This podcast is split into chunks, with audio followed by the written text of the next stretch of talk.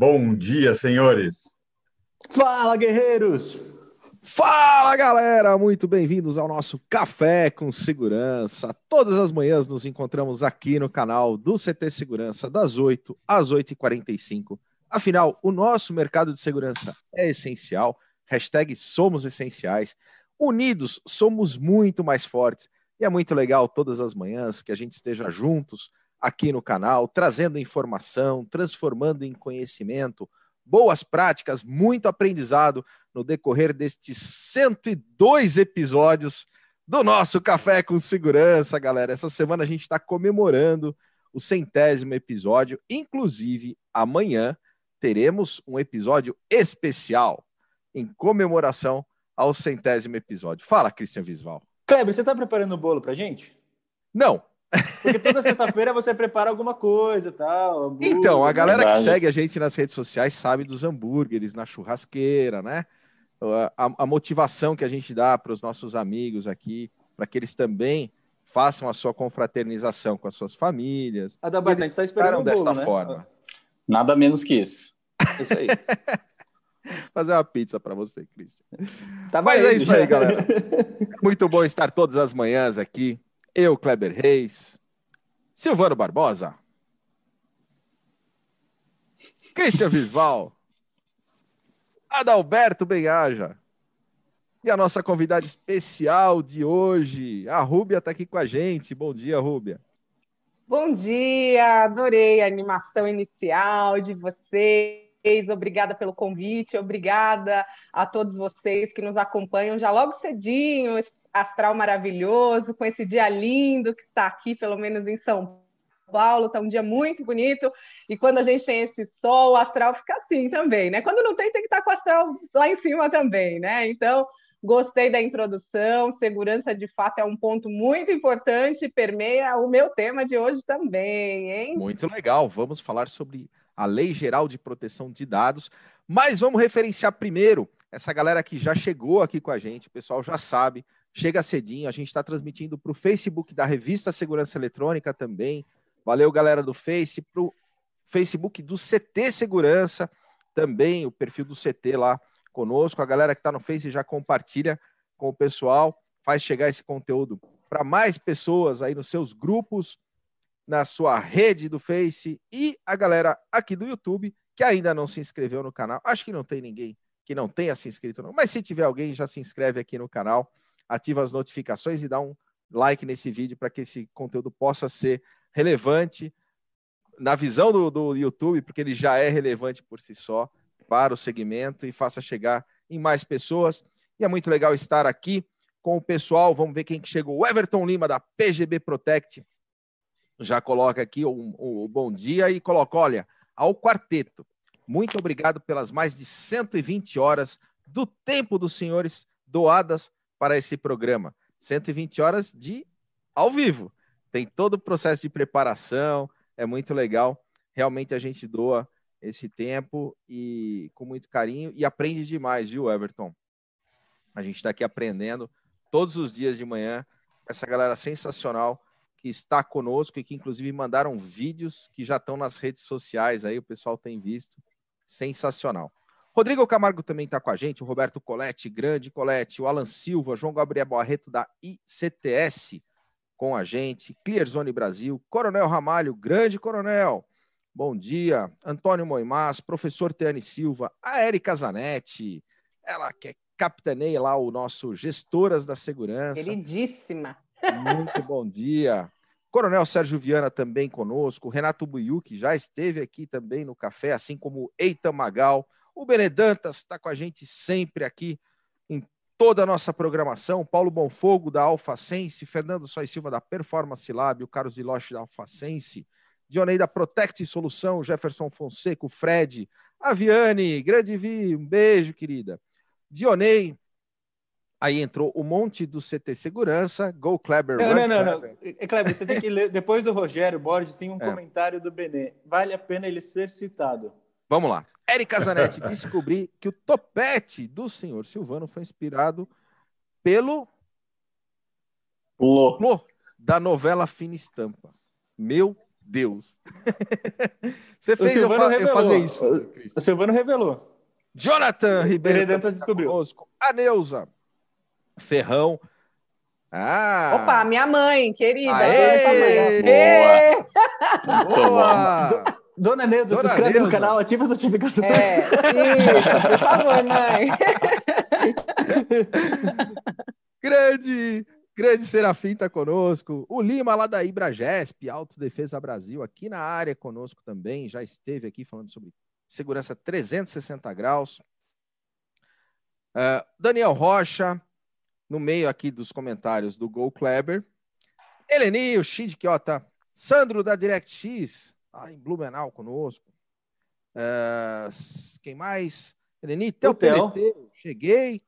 E o Theo já me mandou o vídeo, Kleber. Eu vou passar mandou? liderança aqui. Já. Ajudem o Christian Visual. Os caras estão competindo, né? que beleza. Mandar, ô Kleber, só mandar um abraço para todo o meu time aí, que hoje a BHC completa 12 anos de vida. Aê! Aê! Aê! Parabéns! Muito Ele legal, confessou para a gente, pessoal da BHC, que vai rolar um iFood free para toda a equipe hoje, hein? Opa! Você vai pagar. o, o, que fazer com um cara que não combina essas coisas e ao vivo faz um negócio desse, Adalberto? Eu, eu leio é, os pensamentos pagar. do Adalberto. Manda ok, pagar. Silvana. Ok, Silvana. Mas é isso parabéns, aí, galera. Parabéns, Adalberto. Muito legal, cara. Parabéns. 12 anos de empresa valeu, é um marco muito importante. Valeu, valeu mesmo. E a gente gerando conteúdo todas as manhãs, não só no Café com Segurança, no decorrer do dia também tem uma programação intensa aqui do canal. Silvano Barbosa, como está a programação aqui no canal? Uma coisa muito legal também para falar, ontem o CT fez um ano de portas abertas. Boa. A nossa comemoração é no dia é, é, no dia dos 300, né? Que a gente fez a festa dos 300. Mas ontem faz exatamente um ano que a gente abriu as portas. Aliás, que festa, hein, Cris? Top. Marcante top. no segmento, muito legal. Mas vamos falar da programação. A banda que tocou no começo e no final foi fantástica, cara. a tal da Seg Band. Não, não, essa foi no meio. Ele tá falando da outra. é muita sacanagem, é muito bullying, velho. Ai, Bom, hoje a gente tem uma programação muito extensa. A gente está agora com a nossa querida é, Rubia Ferrão participando, falando sobre é, LGPD. Depois a gente tem às 10 horas a Dicom falando sobre a linha Catrax, trazendo inclusive uma promoção do produto aqui na nossa live. E a 1h30 começa o nono congresso da CIES de Santa Catarina, e online, obviamente, né, pelo momento, e a gente vai estar tá participando junto com eles ao longo, que vai até o começo da noite esse congresso. Às 17 horas temos o às 17 horas temos o Passo para Frente com o nosso querido Tarcísio falando sobre os segredos de um pitch vencedor. Às 19h30 temos painel de rastreamento, é, falando sobre é, conheça mais sobre gerenciamento de riscos com o André Veleda e também o Roberto Coletti com os convidados Douglas Pré e Romeu Pose no Tacada de Mestre. O Douglas que já esteve conosco, ele é superintendente de segurança lá do Banco Santander, esteve conosco aqui no café e gravou um podcast, o CTcast com a gente também. Super Programação obrigado. intensa hoje. Hoje tá. Muito legal. Show. Isso aí. Rúbia, mas vamos começar Oi. a falar da LGPD. Começa... Antes disso, né, Kleber? Quem é, é. Rúbia? É. De onde Quem... venho? Quem sou Todas eu? aquelas informações. Só amiga Para nossa você. audiência que não conhece ainda a Rúbia, se apresenta para a nossa audiência. Ne, nesse momento, ela está pensando assim: nossa, eu fui no Gestoras, era tão direitinho o negócio, né? Estou amando, arrumadinho. Assim mesmo, super alto Aliás, astral, fica, fica, o convite aqui para o pessoal. A Rúbia fez um grande episódio, um bate-papo muito legal no programa Gestoras da Segurança e está aqui no playlist do CT. Opa! Exatamente, inclusive a Vanessa Brito, que está participando aqui no chat também, fez parte. Uma grande amiga. Parte das gestoras, é isso aí. Muito bem, gente. Mas olha, adorei. Obrigada a todos vocês que estão me deixando entrar aí nas suas casas logo cedinho para falar da LGPD. Eu sou a Rúbia Ferrão, eu sou advogada e professora de Direito Digital e Proteção de Dados Pessoais. Também sou mestrando em Direito Civil pela USP, especialista em Constitucional e sou sócia do Pigão Ferrão e Fioravante, advogados associados, que é especializado em direito digital e direito empresarial então, a ideia é passar um pouquinho da minha experiência nessa área. Esse ano já completa 15 anos que eu tenho atuação na advocacia em direito digital, mas já trabalho com isso bem antes, ainda desde a época de estágio, então já passei por muitas águas aí voltadas a esse assunto, então a ideia é poder compartilhar um pouquinho com vocês dessa minha vivência e desse assunto que eu diria que é o assunto do momento, né? Tem deixado aí todo mundo atento ao que precisa fazer, tem gente que está bem preocupado. Então, acho que a ideia aqui é a gente mostrar que a LGPD não é um bicho de sete cabeças, e que todos nós temos aí como seguir os preceitos, isso não vai atrapalhar os negócios, na verdade, isso pode ser muito melhor para os negócios, e, enfim, acho que essa que é a ideia desse nosso bate-papo de hoje de manhã. A não ser Super que você legal. tenha uma empresa de telemarketing, né? ah, mas você sabe que até no telemarketing vai precisar ter algumas adequações, mas não é permitido, até porque é uma função muito importante né, para a nossa sociedade. Então, desde que ela seja feita com respeito a alguns pontos, tá tranquilo, pode fazer. Isso é legal. E, e a, um quem, a quem se aplica a LGPD? Qualquer Opa. CPF, qualquer CNPJ, a qualquer pessoa, Isso, né? É, a quem se aplica? Isso, a aplicação da LGPD é voltada a qualquer pessoa física ou jurídica que faça a oferta de bens e serviços a indivíduos no Brasil. Então, não necessariamente a brasileiros, mas a indivíduos que estejam aqui no nosso território, né? Também para dados tratados aqui no Brasil. Quando a gente fala a palavra tratamento, que é a palavra que foi escolhida pela Lei Geral de Proteção de Dados, envolve muitos verbos, porque é qualquer operação com dado pessoal. Então, às vezes, a pessoa tem a impressão que só se aplica a LGPD se ela coleta dados, né? E não, se você armazena, se você tem acesso, se você compartilha, se você elimina dados, você está realizando um tratamento e por isso está sujeito à Lei Geral de Proteção de Dados. E vale lembrar que se aplica não só às pessoas é, de direito privado, pessoa jurídica de direito privado, mas também aos órgãos públicos. Então, a pessoa jurídica de direito público também está sujeita à lei, o que é uma grande vitória para todos nós cidadãos, já que o, né, o Estado, assim, o ente, ele trata muito de nossos dados. Só não vai se aplicar a lei de proteção de dados para as pessoas físicas que não tratem os dados com fins econômicos. Então, a gente tem a nossa agenda ali no nosso celular, o álbum de família, você não precisa ficar pedindo autorização para a família para tirar foto, tá? Fica tranquila. Isso que está ainda no âmbito doméstico de um tratamento sem fins econômicos não está sujeito à lei, mas todo, todo o resto, ainda que seja uma pessoa física, ainda que seja é, enfim, para uma atividade que não tenha uma remuneração imediata, né? Porque temos lá organizações é, filantrópicas, vai estar sujeito à LGPD, mesmo assim, se realizar o tratamento de dados. Agora, uma outra dúvida, é, Rubia, dentro do nosso mercado de segurança, é, por exemplo, você entra num estabelecimento que tem aquela placa, sorria, você está sendo filmado, esse ambiente está sendo filmado. Essas Excelente. imagens podem ser consideradas dados e uma pessoa pode falar, eu não gostaria que isso seja filmado. E, como assim você não gostaria? Sai daqui, então. Qual que é a responsabilidade? Simples assim. Exatamente. Se eu tenho um estabelecimento e falo, estou filmando tudo aqui. Ah, não, mas eu não quero. Como assim? Já pensou, né? Muito bem, adorei essa pergunta. A gente precisa entender então o que é dado pessoal, porque a gente está falando dado pessoal e às vezes talvez os nossos ouvintes estejam pensando que dado pessoal é dado de cadastro, né? RG, CPF, nome, que também é dado pessoal. Mas o conceito de dado pessoal é muito extenso, porque a gente está falando em qualquer informação relacionada à pessoa natural, nós, pessoas mesmo, né? Identificada prontamente então seu nome completo, ou identificável, que pode ser os registros de geolocalização, IPs e outras coisas que possam tornar uma pessoa identificável. Quando a gente fala em imagem, que é uma forma mais imediata para a identificação de uma pessoa do que a sua fotografia, do que a, o seu vídeo, né? Então, de fato, sim, esses, esse conteúdo são, sim, dados pessoais e aí o que a gente precisa entender é qual a base legal para tratamento desses dados, que é um dos pontos importantes da lei. Tem que ter uma, um fundamento, uma hipótese autorizadora para tratamento de dados. É, o que, que, a gente pode dizer? Uma, uma, um mito que eu acho que a gente já precisa começar a, a, quebrar aqui no programa logo cedo é que tratamento de dados ele não é só baseado em consentimento. Consentimento é uma das dez hipóteses autorizadoras, que não existe uma hierarquia entre elas, qualquer, qualquer uma dessas hipóteses autorizadoras, elas são, são fundamentais e podem justificar o tratamento de dados. Então, por exemplo, numa situação dessa, da segurança de imagens, o tratamento aí não é baseado em consentimento. Se você me disser, ah, não, aí é consentimento, de fato, ele vai poder falar, não quero ser filmado. Só que aqui a gente está falando num, numa outra hipótese autorizadora, que parece ser a mais adequada nesse contexto, que é o legítimo interesse.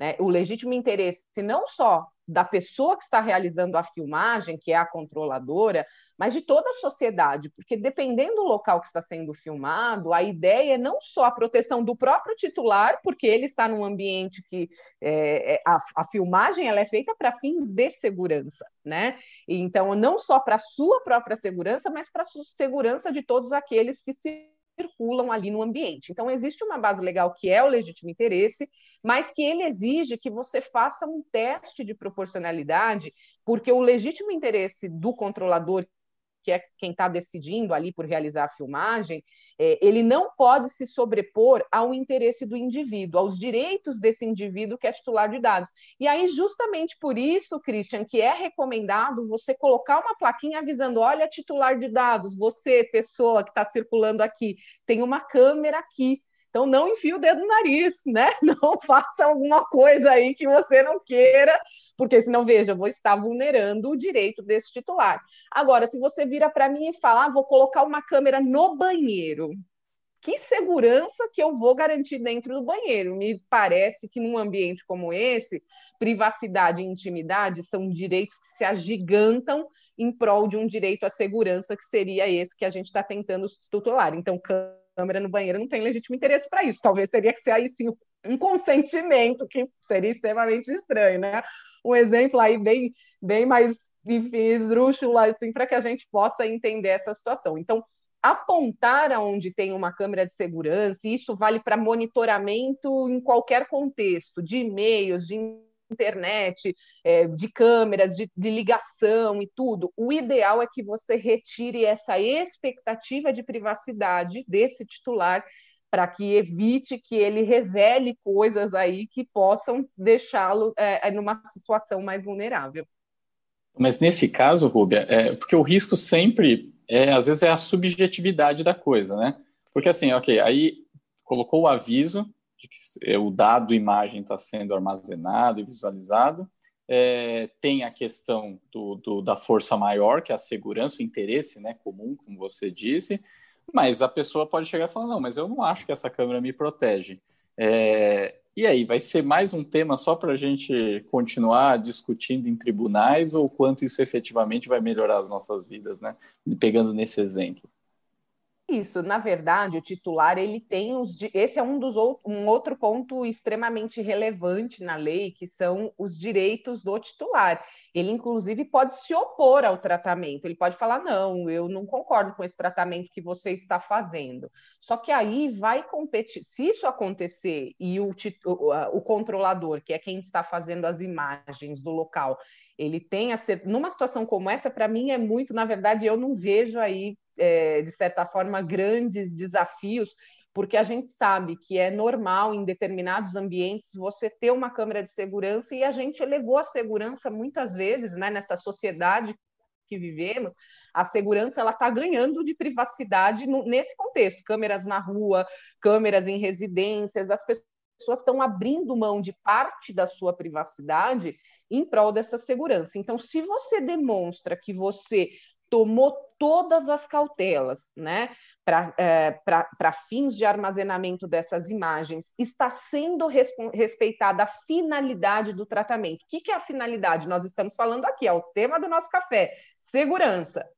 Então, eu tenho que respeitar essa finalidade, porque o que pode acabar acontecendo, e a gente vê os incidentes de segurança, é quando há o desvio da finalidade. Então, a pessoa está lá com uma câmera de segurança e acabou pegando ali uma situação picante de alguém, ou alguma situação engraçada de alguém, e aí se acha no direito de tirar aquelas imagens daquele contexto, qual contexto? Segurança, e usar aquelas imagens para uma coisa jocosa, no WhatsApp, para viralizar, virar meme, não sei o quê.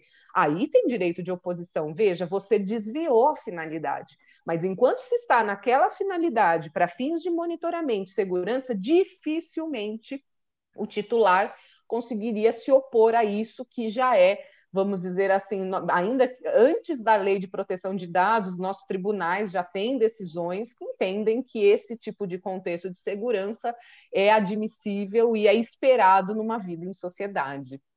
E nesse exemplo, é só, só, só uma coisinha, só pegando esse exemplo, então, aí teve a imagem, a pessoa teve o consentimento, está avisado, e, e a, aí alguém pegou a imagem e, e utilizou ela para uma situação jocosa, como você citou. Aí, nesse caso, como a gente enxerga onde responsabilizar? Porque a gente vai ter o fabricante do produto, onde armazena os dados, a gente tem a pessoa, a empresa que fez a instalação da câmera, a gente tem a empresa onde está a câmera e a gente tem a pessoa que pegou a imagem e, e jogou na rede. E aí, como, como trata toda essa cadeia, né? Tipo, é, porque isso é uma preocupação, porque a gente sabe que na maior parte das vezes as leis são criadas para mais punir do que educar, e, e, e, normalmente os CNPJ são mais prejudicados que os CPFs. É, nesse, nesse caso, é, é, é, como que trataria uma situação desse, desse, dessa, por exemplo? Isso, a gente teria que avaliar ali toda a situação, mas a lei nos traz essa resposta, porque uma, um dos grandes pontos da lei, que é um dos pilares, é a responsabilidade. Então, a lei trouxe regras claras em termos de responsabilidade. Quem vai ser o pai dessa criança aí, que é o tratamento de dados? O pai oficial dessa criança é o controlador. Então, quem é o controlador que nós falamos? Aquele que toma a decisão sobre o tratamento. Então, se aquela imagem ela é de uma câmera de segurança de um condomínio, por exemplo, né, que está ali filmando, quem que é o responsável pela é, produção das imagens, armazenamento, tratamento? Ah, é a empresa de segurança X, ela que vai responder diretamente em relação a esse titular. Porém, nada impede que essa empresa ela responda perante esse titular mas na sequência ela possa se voltar ao que a gente chama de via de regresso contra o responsável direto pela situação, que possivelmente vai ser o funcionário dela, né? Aquele, aquela pessoa que estava ali é, operando aquela câmera, operando ali o, o, o conteúdo dos vídeos e retirou aquele vídeo, porque veja, como que sairia daquele ambiente? Tem que ser alguém que tem acesso imediato ao conteúdo, né? Então, aquela pessoa que aparece diretamente para o titular, porque o titular vai falar, ah, bom, eu estava no banco tal, então essa imagem é do dia que eu estava no banco, é o banco que responde, um exemplo, né? E aí depois o banco fala, mas espera aí, quem tirou aqui do... Então ele vai responder perante o titular.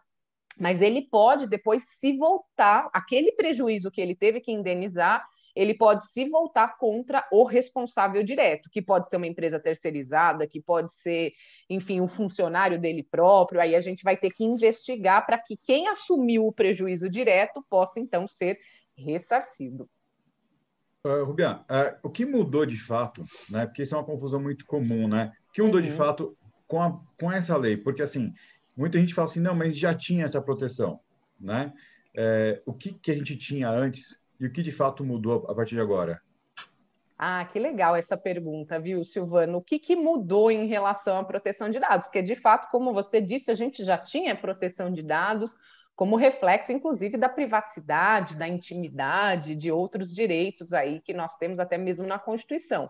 Porém, a Lei Geral de Proteção de Dados, como o próprio nome indica, ela veio para dar uma, uma proteção geral, né, generalizada para qualquer operação de tratamento de dados. Então, independentemente do setor, porque antes a gente tinha para os bancos ali uma série de obrigações é, de sigilo, de segurança voltada ao tratamento de dados financeiros, no âmbito do consumidor, no, no âmbito da internet, no âmbito da saúde, mas essa lei vem e fala: olha, para qualquer pessoa, os princípios básicos são esses, os direitos são esses, as responsabilidades são essas. Então, se a gente pudesse colocar o, o principal, primeiro, a lei devolve para nós, titulares, pessoas físicas, o direito sobre os nossos dados. Engraçado isso, né? Porque a gente pode parecer uma coisa óbvia, mas não era. Os dados estavam sendo tratados como ativos corporativos, como, enfim, direitos de bases de dados, qualquer coisa menos dados dos cidadãos, né? A quem se referem. Então, Acho que essa é uma grande vitória da lei que fala: opa, peraí, vocês querem tratar dados, tudo bem, não tem problema nenhum, tá, gente? Tratar dados é ótimo, é excelente para a sociedade, deve ser fomentado, senão a gente não sai no lugar do lugar enquanto sociedade. Então, é ótimo isso, a gente tem resposta para várias coisas, claro que pode ser, só que é aquilo, a gente pode usar para o bem ou para o mal. E o que a lei quer é evitar que esses dados sejam tratados para o mal, né? Que a gente tem um limite ético aí no tratamento desses dados. Então, se eu fosse separar o que muda e o que, é o principal de se entender em relação a essa lei, eu separaria cinco pontos, tá? Um primeiro ponto são os direitos dos titulares. Então, você, enquanto empresa, principalmente, ou pessoa física que trate dados, mas vamos pensar aqui na, na empresa, que é o nosso público-alvo, né? Tem que pegar os direitos dos titulares e eu tenho que ver dentro da minha empresa como que eu vou garantir esses direitos dos titulares, porque o titular pode querer solicitar informação, ele pode querer saber com quem você trata esses dados, ele pode se opor ao tratamento. Então, sabe aquela coisa que eu tenho que deixar um canal e tratar muito bem o meu consumidor, que o titular de dados pode não ser o meu consumidor ou pode ser o meu consumidor. Então, eu tenho que, de fato, assegurar esses direitos a ele, né? Então, isso seria um dos principais pontos. Segundo ponto importante, né? Eu separei cinco, os princípios. A gente passa a ter princípios. Lembra que eu falei da ética, de uma boa fé no tratamento de dados? A gente tem princípios. Então, gente, eu tenho que ter uma finalidade estabelecida. Não adianta achar, ah, vou tratar dado, não sei por quê. Não, tenho que saber por quê. Para que, que eu estou tratando os dados? Ah, é para marketing. Ah, é para segurança. Ah, é para saúde. Eu tenho que saber, antes de tratar o dado, qual é a finalidade. E uma vez estabelecida a finalidade, o tratamento de dados tem que ser adequado a essa finalidade. Eu tenho, então, que avaliar se isso que eu estou solicitando é realmente necessário. Então, eu preciso pôr uma câmera de segurança num corredor que está indo para o banheiro, qual que é a necessidade disso? Ah, mas em cima de um caixa eu preciso pôr, porque ali, se for ter um assalto, é ali que vai vir. Sei lá, então eu tenho que pensar qual é a necessidade desses dados que eu estou tratando. E eu tenho que dar transparência ao meu titular, eu tenho, enfim, que ter medidas de segurança e prevenção, e eu estabeleci, embora a segurança seja um princípio da lei, eu coloco então essa como um quarto ponto fundamental da lei, já que não só porque é aqui o título do nosso programa, então vamos chamar atenção para a segurança, né? Para puxar a sardinha aqui para o nosso lado. Mas brincadeiras à parte, é, o que eu costumo dizer é que segurança até então ela era aí uma, um padrão de conduta, um standard, né? Uma melhores práticas, enfim, a gente tinha os ISOs da vida e tal, algumas resoluções do Banco Central sobre segurança, mas fato é que a lei de proteção de dados, então, meus amigos de segurança, olha a área, ó, ó, ó a área subindo, né? Porque agora a segurança é um dever legal. Não existe proteção de dados sem segurança, né? Como que eu protejo esses dados? Com segurança. E a lei estabelece como obrigação legal. Não tratar dados com segurança faz o tratamento ser irregular. A penalidade é muito grave. Então, por isso que eu falo que a área de segurança ó, subiu, né? Meus amigos aí de todos os setores voltados à segurança, subiu porque vai ser obrigatório comprovar a adoção de medidas de segurança. E quando a gente fala em medidas de segurança, é qualquer situação aí acidental ou ilícita que possa gerar destruição perda, alteração, comunicação ou difusão dos dados. Porque às vezes a pessoa pensa que o incidente é só o vazamento, né? Mas vamos pensar, vocês são empresas, vamos supor, de, de câmeras, como disseram. E se o, o, o nosso cliente fala, olha, eu tive um assalto no dia tal, eu preciso das imagens daquele dia. Ah, perdi. Não tenho. Veja, isso é um incidente. Ele contava com a gente ter aquele dado armazenado, mas por conta de uma rotina de backup que não foi feita, sei lá o quê, isso se perdeu. Eu tenho uma nuvem, né? não a nuvem, nuvem de um dia lindo como esse, mas a nuvem de tecnologia, que é um servidor virtual que armazena minhas fotos. Imagina, fotos é a nossa principal recordação que hoje está na nuvem não é? Quem revela fotos? Quase ninguém mais, né? Revela uma outra, mas às vezes eu me surpreendo quando eu abro o meu celular e eu tenho, sei lá, 13 mil fotos, 15 mil fotos. Eu falo, gente, que loucura isso! Eu estou falando de dois anos no máximo, né? Então, assim, é muita coisa. Imagina perder essas fotos da nuvem, que são as suas memórias de vida. Isso é um incidente gravíssimo. Então, a gente tem que começar a pensar em segurança antes de tratar dados, né? O que, que então eu posso fazer para evitar esse acesso indevido? Se eu estou lá, ah, eu criptografo aqui o meu banco de dados para que não tenha, eu treino meu colaborador para que ele não faça um meme daquilo engraçado que ele viu dentro do elevador. Então eu preciso de fato adotar medidas de segurança. E o quinto ponto fundamental da lei, separando nesses cinco direitos, princípios, é segurança, não, quarto ponto, bases legais que qual bases legais? As hipóteses autorizadoras de tratamento. A lei não proíbe nada. Posso vender dados? Posso, mas eu tenho que ter uma base legal. E geralmente venda uhum. de dados, consentimento. Provavelmente vai ser essa base que vai ser necessária. Mas eu tenho muitas isso é uma coisa, bases legais. Isso é uma coisa interessante, por exemplo, por exemplo, eu posso vender dados. Ok, eu vendo os dados. E o, e o que essa empresa que comprou faz com os dados? Eu também sou responsável? Se eu vendi então, os dados para essa empresa? É, olha que legal, né? Perante o titular, talvez, porque vocês podem ser considerados co-controladores desse dado. Então, então aí, no assim, caso, teria que fazer um contrato com a empresa, o que, que ela vai fazer com os dados e ela não poderia repassar, ou se for repassar, o, o, o, a pessoa que passou os dados tem que saber que esses dados serão vendidos e poderão ser repassados. Isso, isso, inclusive com quem você vai compartilhar, né? Que talvez é uma forma de você ir se afastando dessa responsabilidade. E assim, os contratos serão fundamentais, porque às vezes no contrato que você vai falar, olha, empresa, eu, você se obriga a cumprir a lei de proteção de dados. E se obrigar a cumprir a lei de proteção de dados, é isso, é respeitar esses pontos que nós estamos falando, é investir em segurança é não ter desvio de finalidade, é ter uma base legal autorizadora.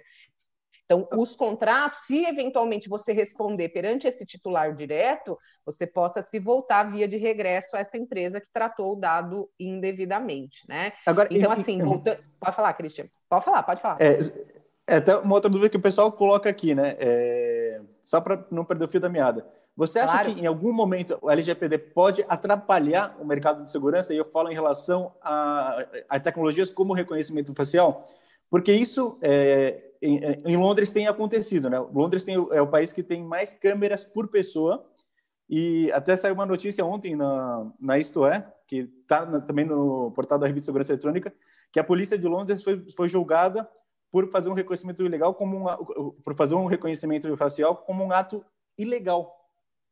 Porque é, é... na verdade eu vejo o contrário, Cristian. A lei de proteção de dados vem para ajudar e evitar coisas erradas, né? É, por quê? Porque é aquilo que você falou. Bom, para mim, na verdade, para a área de segurança, a lei é extremamente benéfica, porque a lei está falando invistam em segurança. Então, eu acho o contrário. Então, para a segurança, agora... a gente tem, né, efetivamente um fomento. Pode falar, Dabeto. Eu não, eu também acredito que tem essa possibilidade, mas sempre o receio é, é de como as leis serão interpretadas e, e, e, e, normalmente quem vai efetivamente julgar isso, o quanto vai ter a questão do, do, da competência técnica, enfim. É, mas ok, isso daí é outro tema. Mas, é, por exemplo, pegando, indo um pouquinho mais para o nosso dia a dia, para a nossa realidade. Por exemplo, o controlador é quem possui o equipamento ou é aquela pessoa que opera o equipamento? É, porque, por exemplo, é, essa seria uma primeira pergunta.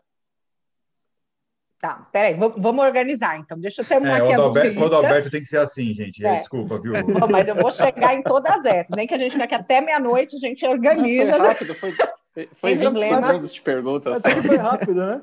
né? Mas vamos lá, vários pontos. Só voltando aqui um pouquinho do Christian, né? É, a gente precisa entender que a lei de proteção de dados, na minha ótica, ela traz segurança jurídica. Eu já sei hoje o que são as exigências.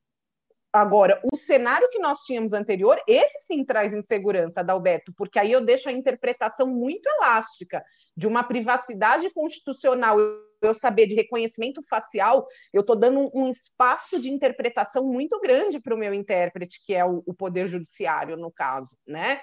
Agora, quando a lei já me dá todas as diretrizes, por mais que a gente possa eventualmente ter algumas inseguranças de interpretação aí no meio do caminho, o juiz ele não pode se afastar tanto da lei e a lei ela já responde isso para nós. Então, na, respondendo à pergunta do Christian, a, os dados biométricos que envolvem envolvem aí o reconhecimento facial, são considerados dados pessoais sensíveis. Então, é uma camada a mais de proteção dos dados pessoais, né? Então, não só os dados biométricos, mas também dados de saúde, vida sexual, religião, raça e outros ali que a lei, e outros que possam, inclusive, causar danos para o titular. Por quê? Porque se minha imagem já começou a me autenticar vazar essa imagem por aí pode me trazer, prejuízos, porque a gente já viu até os deepfakes aí de pessoas usando a imagem para fazer ali discursos que não aconteceram e tal. Então a gente realmente precisa ter uma proteção dessa nossa autenticação.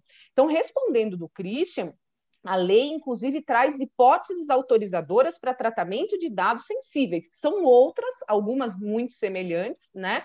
Mas, por exemplo, não tem legítimo interesse para isso, mas tem garantia de prevenção à fraude para autenticação identificação do usuário. Então, para fins de segurança, essa leitura biométrica, ela se justifica. Só que quando a gente fala em segurança pública, aí saindo um pouco da segurança privada, mas entrando, já que você mencionou aí a polícia, né, e tal, entrando na segurança pública. A segurança pública, ela ainda é uma das exceções voltadas aqui à lei de proteção de dados, repressão criminal, porque vai ter uma lei específica para isso. Mas nós já temos uma diretriz para o poder público, porque o grande embate de segurança é até que ponto o poder público entra no vigilantismo. Então, até que ponto que essas tecnologias são utilizadas para não segurança, mas sim para vigiar, que hora que está saindo, que está fazendo, está indo para um partido político diferente, enfim, N situações que podem causar grandes danos para nós cidadãos, tá? Mas, de um modo geral, a lei fala de dados biométricos, ela vai dar hipóteses autorizadoras para usar. E uma delas é garantia e prevenção à fraude, segurança, autenticação do usuário. Então, a gente tem uma base legal para isso. E entrando aqui na pergunta do do, do Adalberto em relação ao controlador, a lei traz esse conceito para nós. Então, controlador é aquele que toma decisões sobre o tratamento. Se você toma decisões, ah, eu quero colocar uma câmera aqui, ali, eu vou salvar na nuvem tal, é, eu vou contratar esse funcionário que vai ficar aqui operando, ele vai fazer isso, então você é o controlador. Só que dentro desse universo da segurança, a gente vai tendo a empresa que instalou o material, essa empresa que instalou, provavelmente ele só se enquadra no conceito de operador. O que, que é o operador? Que é, é, faz o tratamento de dados a pedido do controlador. Então, ele não toma decisões. Se o controlador falar, põe essa câmera aqui, ele vai lá e coloca. Armazena isso aqui, ele vai lá e armazena. Deleta isso aqui, ele vai lá e deleta. Agora, se o operador toma uma decisão, ele está descumprindo talvez talvez uma instrução lícita do controlador. Por isso que o contrato aqui fala, ó, ó, as instruções são essas. Se você sair uma vírgula dessas instruções, você passa a responder junto comigo, ainda que você seja operador, então você vai responder junto comigo. Ou você pode, inclusive, virar um controlador, porque você tomou a decisão. Você pegou aquelas imagens e falou: Nossa, olha, reconhecimento facial, que legal, posso aproveitar para ver se a pessoa está gostando do meu produto e fazer uma análise de perfil de, de venda. E aí, quando você tomou essa decisão, tirou aquela finalidade, você que era só um operador, você se torna um controlador. Então, o que precisa ficar claro é que não é estanque. Eu não posso dizer, você sempre vai ser esse controlador, você sempre vai ser esse operador, porque são decisões que são tomadas. Se você só cumprir ordens de alguém, a chance de você ser o operador é muito maior. Agora, se você você passa a tomar decisões, ainda que micro decisões nesse processo macro aí de tratamento de dados, você passa a responder por aquelas decisões tomadas. Rubia, primeiro parabéns, primeiro parabéns porque, por ter lembrado da pergunta do Alberto, né? A gente sabe como é difícil isso, ele complica a vida dos convidados aqui. Mas deixa eu fazer uma pergunta: será que é interessante, por exemplo, a BHC é uma integradora? Será que seria interessante ela, a partir de agora, ao final do projeto, ela vai lá dar um termo de aceite? Eu terminei o projeto, entreguei para você, até para poder cobrar devidamente do cliente, né? E ter o direito de cobrança sobre o projeto ali contratado. Será que é interessante que nesse aceite ele também já coloque ali que, olha, estou entregando para você o ferramental solicitado. A partir de agora, a responsabilidade é sua com relação às questões da LGPD. Será que é legal já colocar isso para provocar essa isenção, para ele no futuro dar algum problema. É, e né? o quanto isso protege de fato, né? Porque assim, é, então, se só mencionar, né, que você É, mas só mencionar tem que estar protege. de acordo. É, porque tem, no nosso caso ainda tem mais coisas assim, Roberto, que nem você disse sobre a, a imagem foi e, e, e perdeu a imagem. Pô, aí tem lá um instalador que foi lá, colocou o gravador e o HD. Aí teve um incidente, foi ver o HD deu problema. Tipo, e aí? Ah, mas você dá manutenção no HD, então você guardava os dados.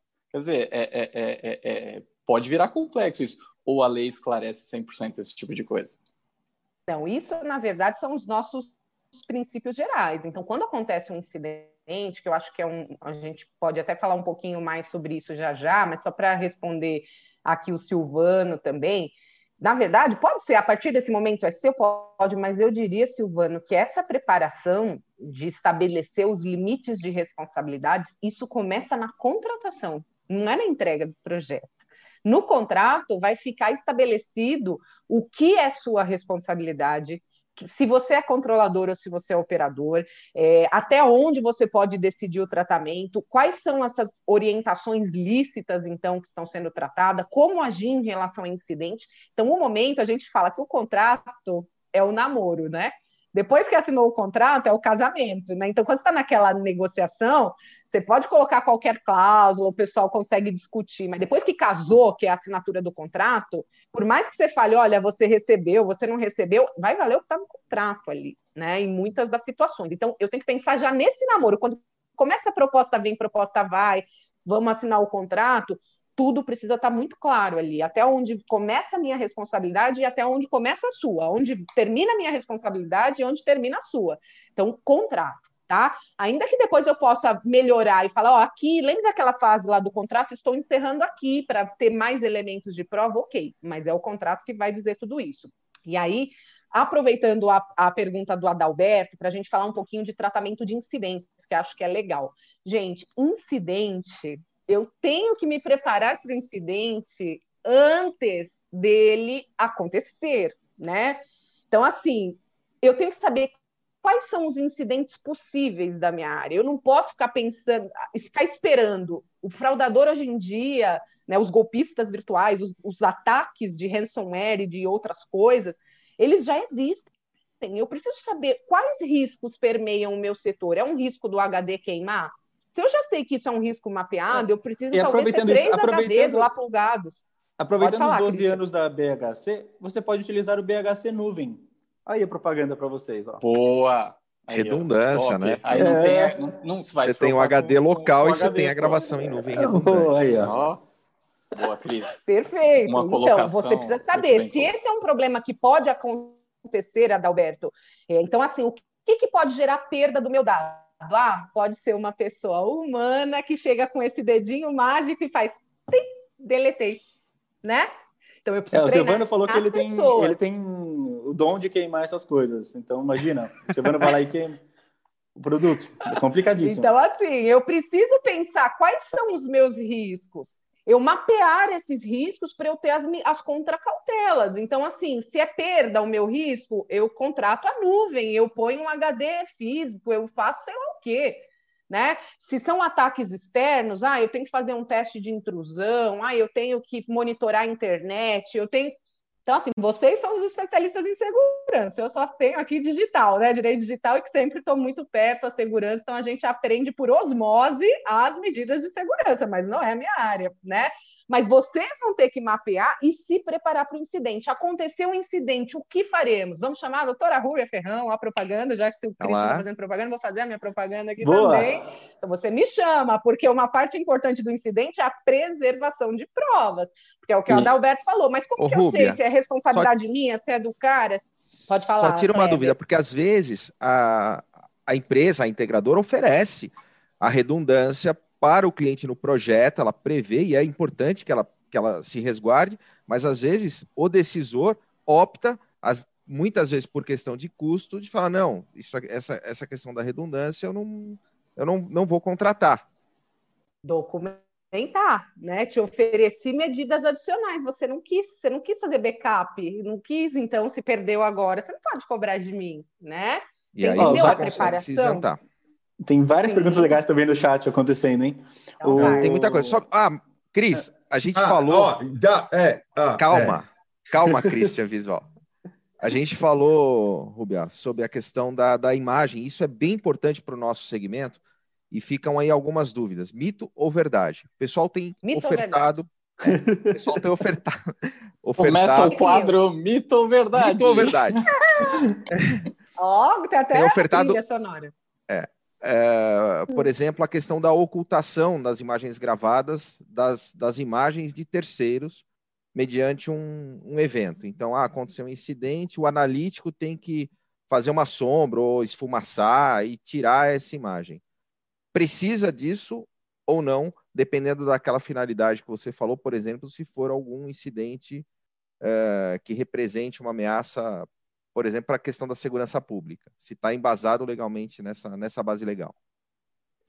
Olha que legal essa pergunta, né? Um dos direitos do titular, que são vários, né? A gente, o programa é muito rápido, não dá para a gente entrar a fundo, mas é justamente a anonimização, sempre que possível, porque se você é, pode fazer isso e preservar minimamente aí esse titular, é sempre recomendado. E isso vale para as imagens, num contexto que eu não precise efetivamente saber quem foi a pessoa, eu só preciso ficar ali, sei lá, ainda que seja uma pseudonimização, o que é pseudonimização?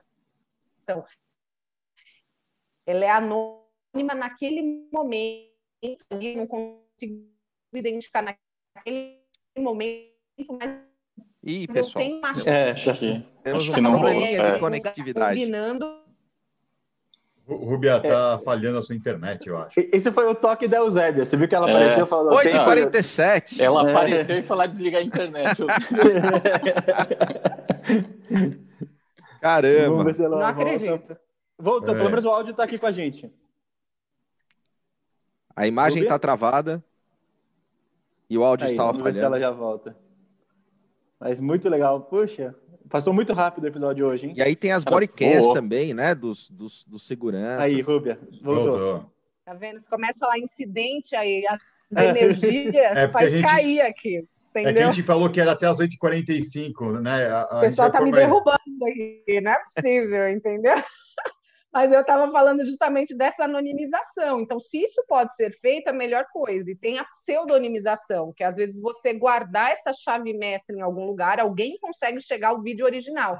Mas para aquele operador, ele não precisa ficar talvez expondo tanto. Eu consigo, se eu conseguir nublar essa tela, tal, é uma forma de eu preservar esse titular. Então, sempre que possível, criptografar dados, né? É, eu tenho vários clientes dessa área de segurança, de monitoramento e tal, que eles mantêm armazenado criptografado, porque eles não precisam ter acesso à imagem. Então, assim, eu nem quero ter acesso sequer ao conteúdo. O que eu preciso fazer é funcionar, ligar a câmera, desligar o alarme, ligar e desligar, não preciso ter acesso à imagem. Então, eu criptografo isso aí, ou senão nem tenho, nem armazeno isso tal, porque eu vou me afastando cada vez mais de um incidente. Até para eu mesmo uma pergunta tem muito aqui no, no chat. Ah, peraí, já temos que cortar, Silvano. A gente tem a gravação agora, tem a live agora às 10 da manhã com o pessoal da Digicom. Mas, Rubia, eu mesmo tinha várias perguntas e tem várias perguntas no chat. Quem quiser fazer essas perguntas, entrar em contato direto com você, faz como? Opa, pode me mandar um e-mail, então, rubia.pffa.com.br Será um prazer poder falar um pouquinho mais desse tema. Rubia, arroba o quê? Siga nas minhas redes, né? No meu LinkedIn, no meu Instagram, Rubia Ferrão.